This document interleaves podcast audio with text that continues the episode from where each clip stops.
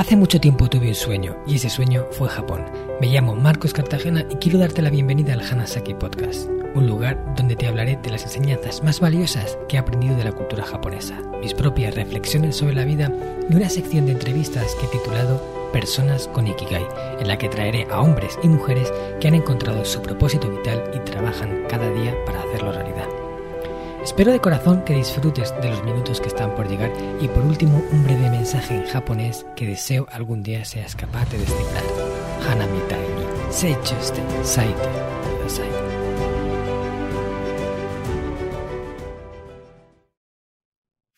Hola a todos, mis estimados oyentes del Hanasaki Podcast Creciendo con Japón. Kyo wa kanashi koto ni tsuite hanashimasu.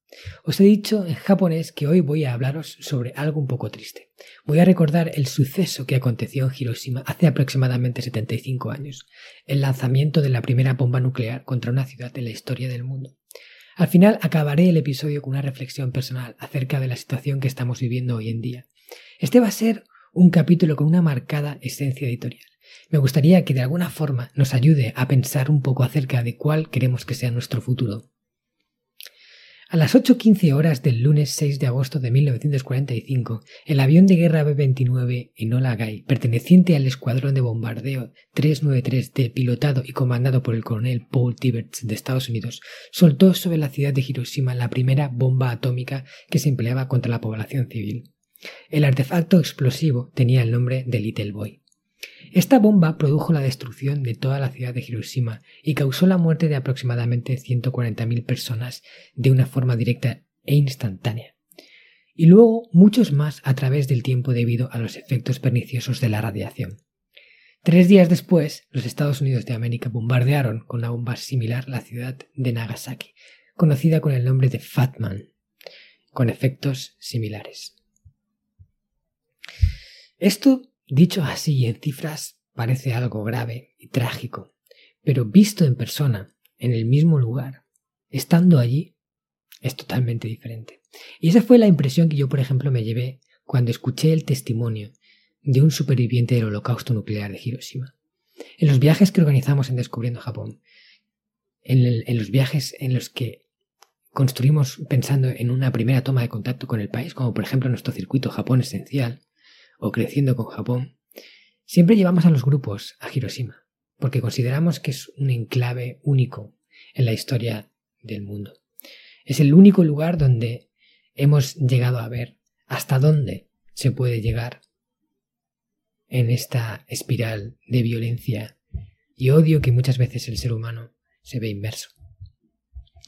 Cuando estuve allí frente a esa mujer, ya anciana, que se prestaba voluntaria para contar una y otra vez a los visitantes de la ciudad lo que había vivido en aquellos días fue estremecedor.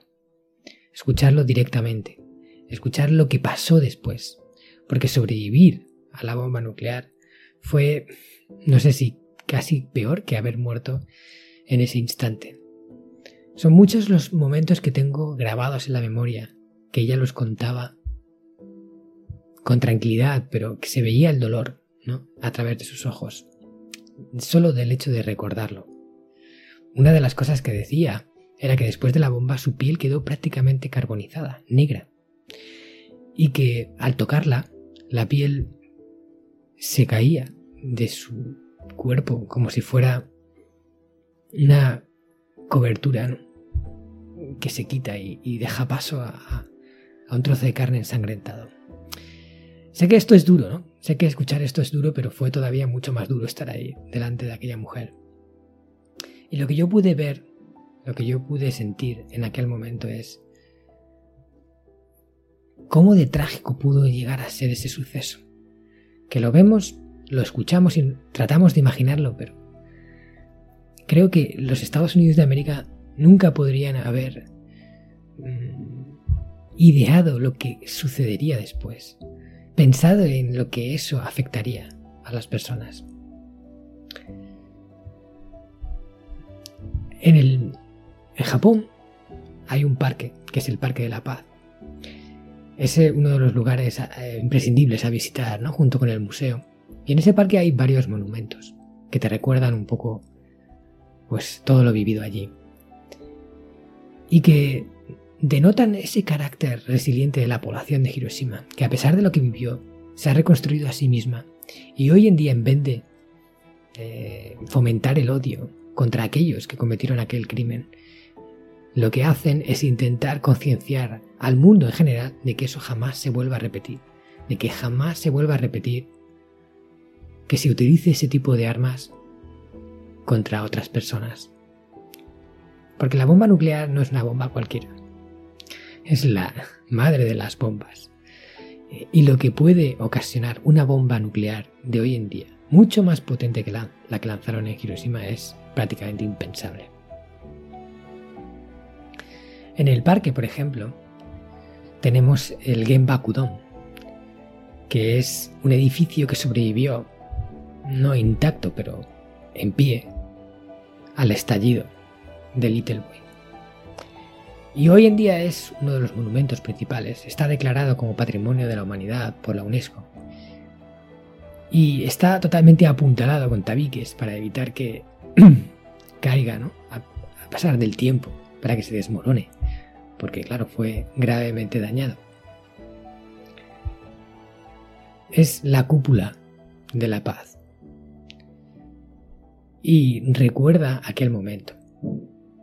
También tenemos, por ejemplo, la campana de la paz, que es una campana que pueden tocar los visitantes, que emite un sonido profundo y duradero. Estas campanas niponas que, que se quedan sonando durante prácticamente más de un minuto.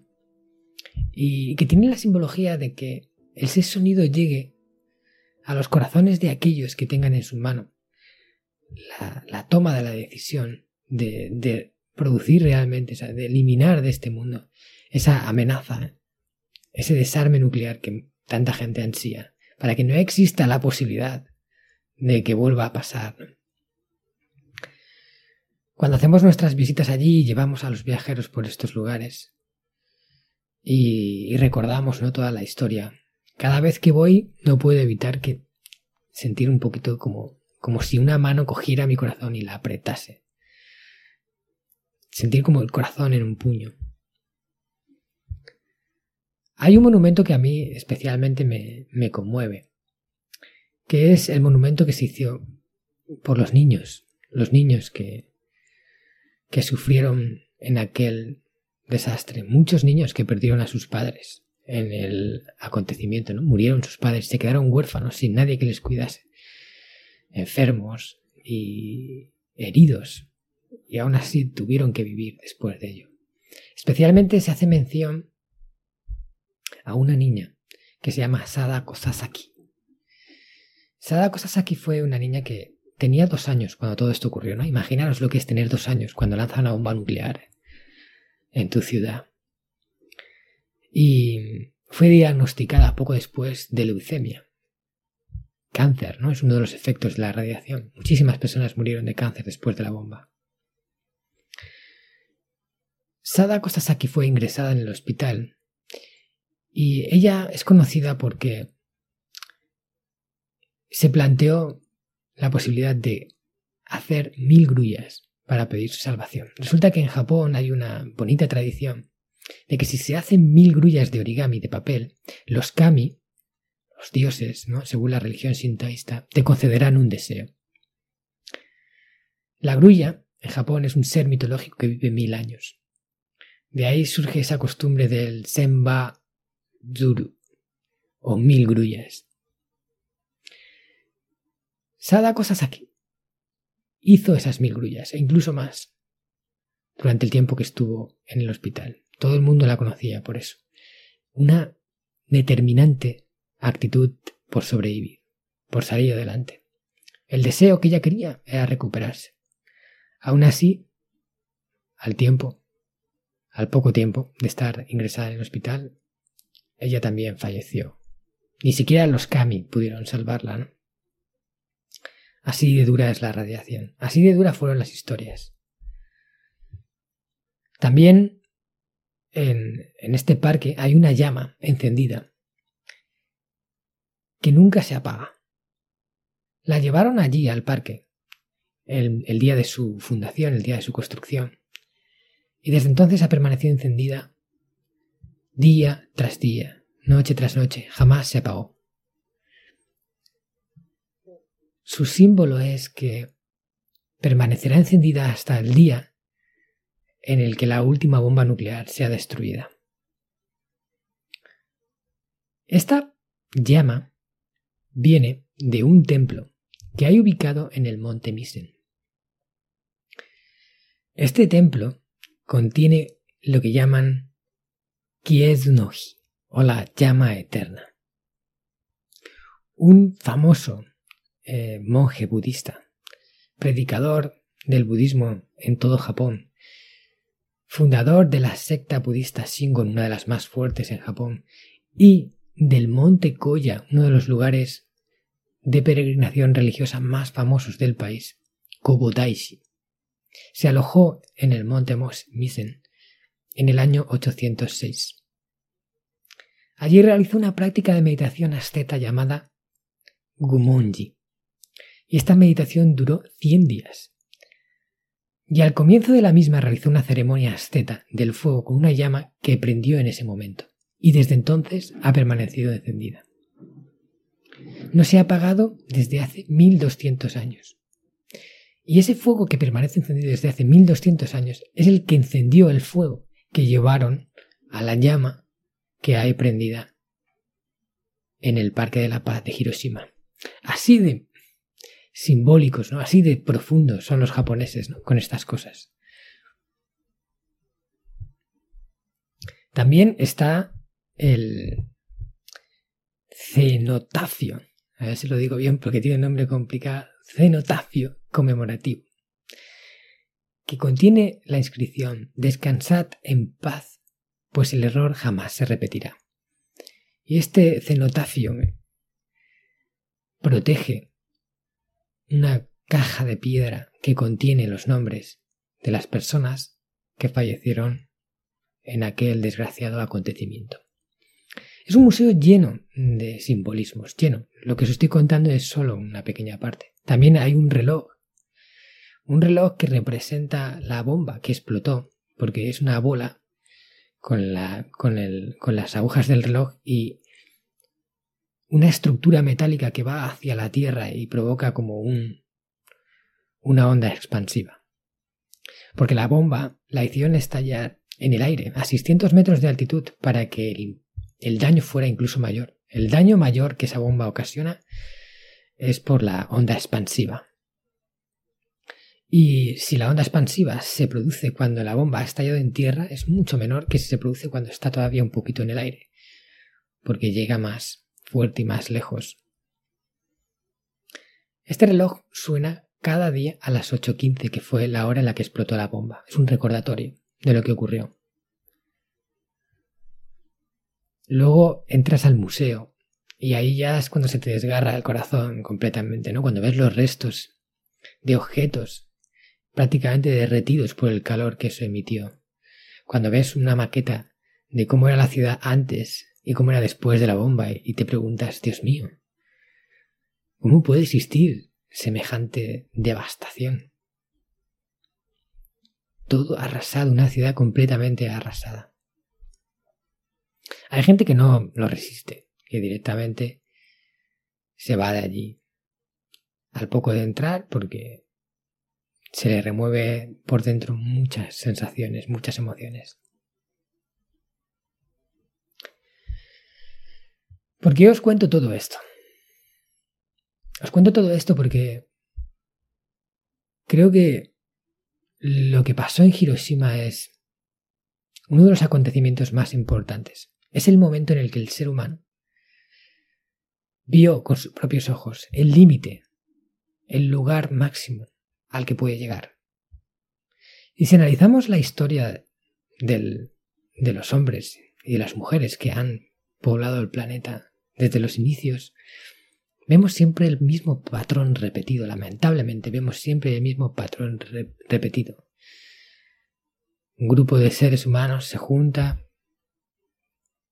y conquista al grupo de seres humanos de al lado.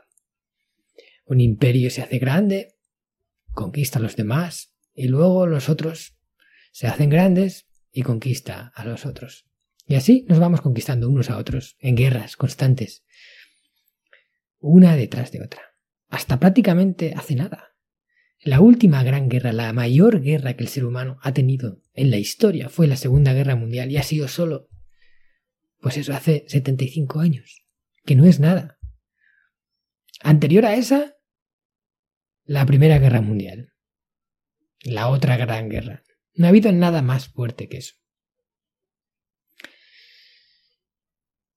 Pero, a diferencia de esas guerras, hoy contamos con algo que antes no existía. Hoy contamos con que tenemos en nuestra mano la posibilidad de destruir el mundo solo apretando un botón. Tenemos países cargados de esas bombas. Rusia tiene más de 6.000 cabezas nucleares. Estados Unidos tiene más de 5.000. China, Francia, India. Muchos otros países también las tienen, en menor cantidad, pero también las tienen. Hoy en día existen misiles hipersónicos capaces de volar, salir al espacio y recorrer el mundo para a lo mejor impactar en una ciudad ubicada en la otra punta en, en menos de una hora. El ser humano siempre ha utilizado toda la fuerza que estaba en su mano, las armas más potentes que disponía para vencer a su adversario. Siempre. Eso no era un gran problema a nivel existencial cuando esas armas eran espadas, cuando esas armas eran caballos con los que ibas subido y, y pisoteabas a tu enemigo, cuando eran cañones, incluso cuando eran pistolas y fusiles. Tampoco fueron un excesivo problema para el mundo, para el futuro del mundo, cuando fueron bombas, pero no cuando se convirtieron en bombas nucleares. Ahí se cambiaron las reglas del juego. Porque si una vez más, una vez más, repetimos la misma historia, solo una vez más, repetimos lo mismo que hemos hecho durante miles de años, una vez más, entonces todo se habrá acabado para nosotros. Una tercera guerra mundial supondría una escalada de violencia jamás vista y acabaríamos lanzándonos nuestro arsenal más potente unos contra otros. Total, todos moriríamos. El mundo seguiría aquí, aunque haríamos mucho daño al mundo y a los animales y a la fauna y a todo. Aún así seguiría aquí y aunque nosotros nos extinguiéramos, la naturaleza volvería a resurgir. Sería triste, ¿verdad? Que, fuéramos nosotros, los, el animal inteligente, el, único ser vivo capaz de usar el raciocinio, la conciencia de sí mismo, de crear tecnología, de crear cosas que pueden literalmente interferir en el rumbo del mundo. Que nos destruyéramos. Sería muy triste, no sé.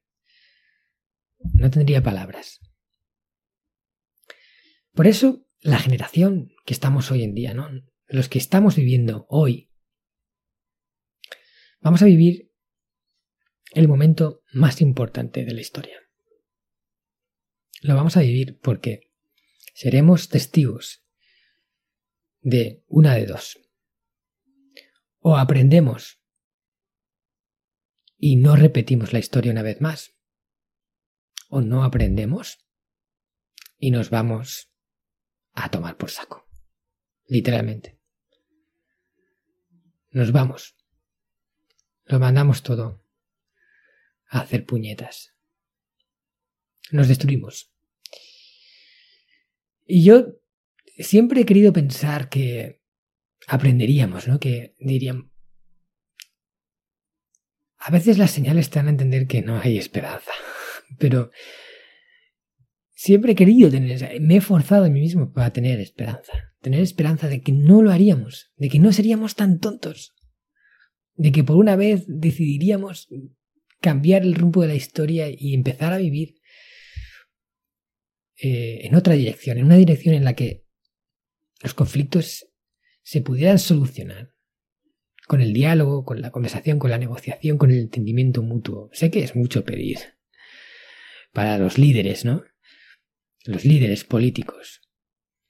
que lamentablemente son, parece que, que la peor calidad de la ciudadanía, porque en la política se hace difícil avanzar si no tienes esos pocos escrúpulos. Se hace difícil avanzar si no pisas a, los, a los candidatos que tienes a tu alrededor. Y los buenos, los mejores, los que de verdad tienen un corazón puro, esos no suelen avanzar mucho en la política, desgraciadamente. Entonces, pues tenemos ahí a, a los que tenemos. Pero incluso esos, ¿no? Incluso esos no serían tan tontos, eso por lo menos quería pensar. Y hace 20 días, veintipocos días, inicia un conflicto internacional de un calibre enorme que vuelve a poner sobre la mesa la amenaza, la amenaza que nadie quiere ni siquiera pensar. Amenaza nuclear. Lo que estamos viviendo entre el conflicto de Rusia y Ucrania es simplemente alucinante. Yo entiendo que hay razones que justifican, no justifican, sino explican ciertos actos, porque aquí no hay nadie bueno, ni los americanos, ni los rusos, ni los chinos, ni nadie. Todos hacen sus cosas, todos van a su rollo, a su interés, los políticos, ¿no? Al poder, al que manda, a la supremacía. Pero bueno, dentro de un límite. Dentro de un límite, ¿no? Que es el límite de. de no romper la baraja. De jugar con las cartas lo mejor que puedas, para ti, a tu favor, en vez de para el bien común, que ya sería demasiado pedir. Pero no romper la baraja. Y lo que estamos viendo es romper la baraja. Lo que estamos viendo por parte de Rusia es algo que no tiene nombre lo que está pasando con Ucrania, un país invadiendo a otro. Y sí que es verdad que hay otras guerras, hay otras, o sea, que no es solo Ucrania, ¿no? Que hay otros, otros lugares donde también están ocurriendo atrocidades, pero, pero un país hoy en día, ¿no? En el siglo XXI, desarrollado como es Rusia, aunque quizás a nivel de conciencia humana no tanto, ¿no? Por lo menos sus dirigentes, por temas políticos invadir al país de al lado, hacer que más de 3 millones de personas se salgan del país, 3 millones y medio de personas se salgan del país, más de 10 millones de personas se han ido de sus casas, bombardeando eh, ciudades, incluso contra ubicaciones civiles, no sé, es una cosa como dantesca que dices... Es que antes de que esto empezara todos pensábamos, no, bueno, a ver, ni siquiera Rusia sería capaz de hacer una cosa así, ¿no? Esto es demasiado grave. Pues, ¡pum! Toma, a todos los que quisimos pensar que sería demasiado. Y, poco después va Putin y, de las primeras cosas que hace es activar, oye, activo mi, mi arsenal nuclear, ¿no? Mi, mis fuerzas de, disuasión nuclear, como lo quieren llamar, ¿no? Para que parezca como menos disuasión nuclear. Eh, la activo, para que esté ahí. Eh, el botón rojo, destaparlo. O sea, el botón rojo de la destrucción del mundo, destápalo. Puede que sea un farol, ¿no? En plan, mira, esto eh, lo hago y así los tengo a todos asustados. O puede que no, aunque de verdad esté tan zumbado como parece y sea capaz de apretarlo. Aún a día de hoy quiero pensar, quiero pensar que eso no va a ocurrir.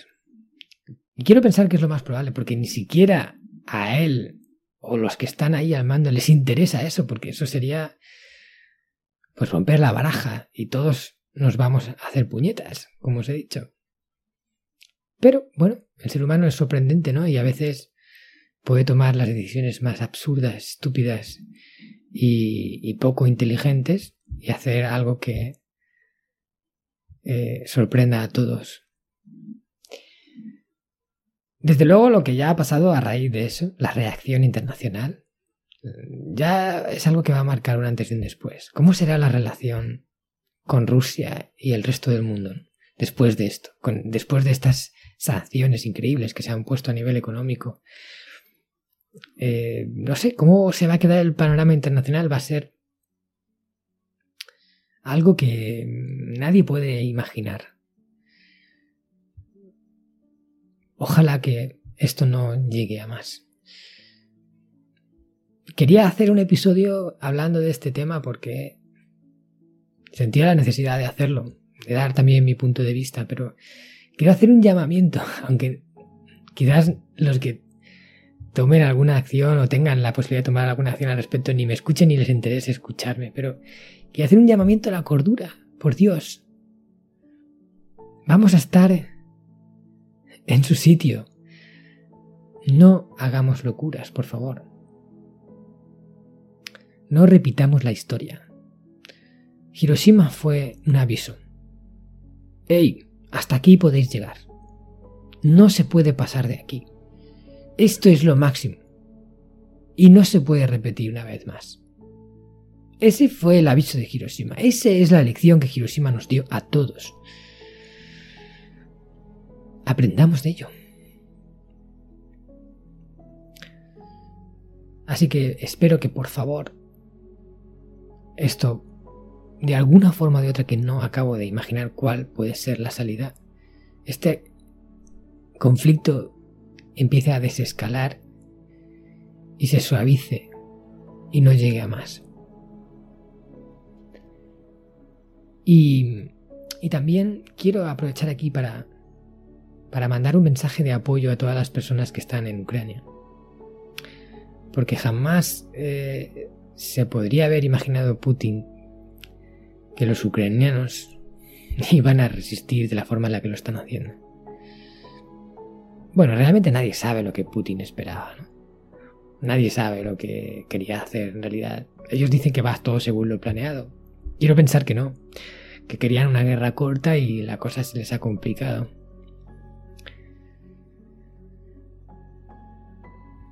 Pero sin duda lo que están viviendo ellos ahora tiene que ser muy trágico.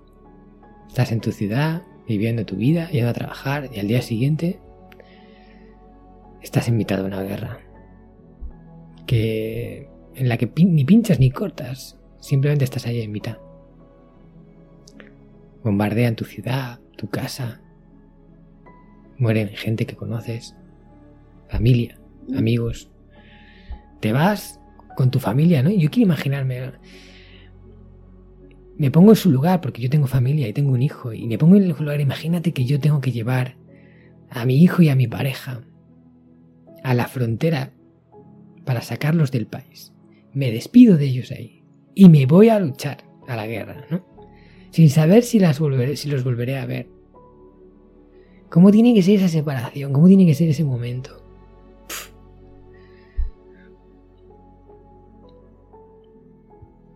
Tiene que ser muy duro.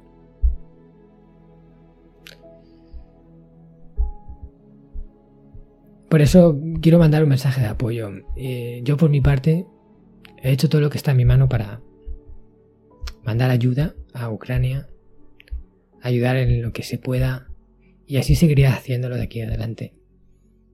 No quiero decir quién es el bueno o el malo de la película.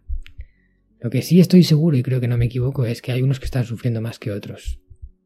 Y los que ahora están sufriendo esto son la población de, Ucrania. Así que ojalá todos podamos también echaros una mano.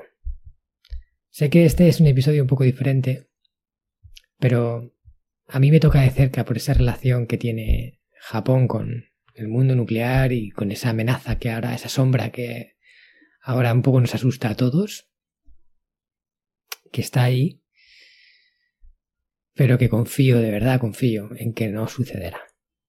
Quiero confiar que no sucederá. Muchas gracias por escucharme y espero que este episodio os dé que pensar, por lo menos os dé que pensar. Un abrazo a todos. Arigatou gozaimashita. Sayonara.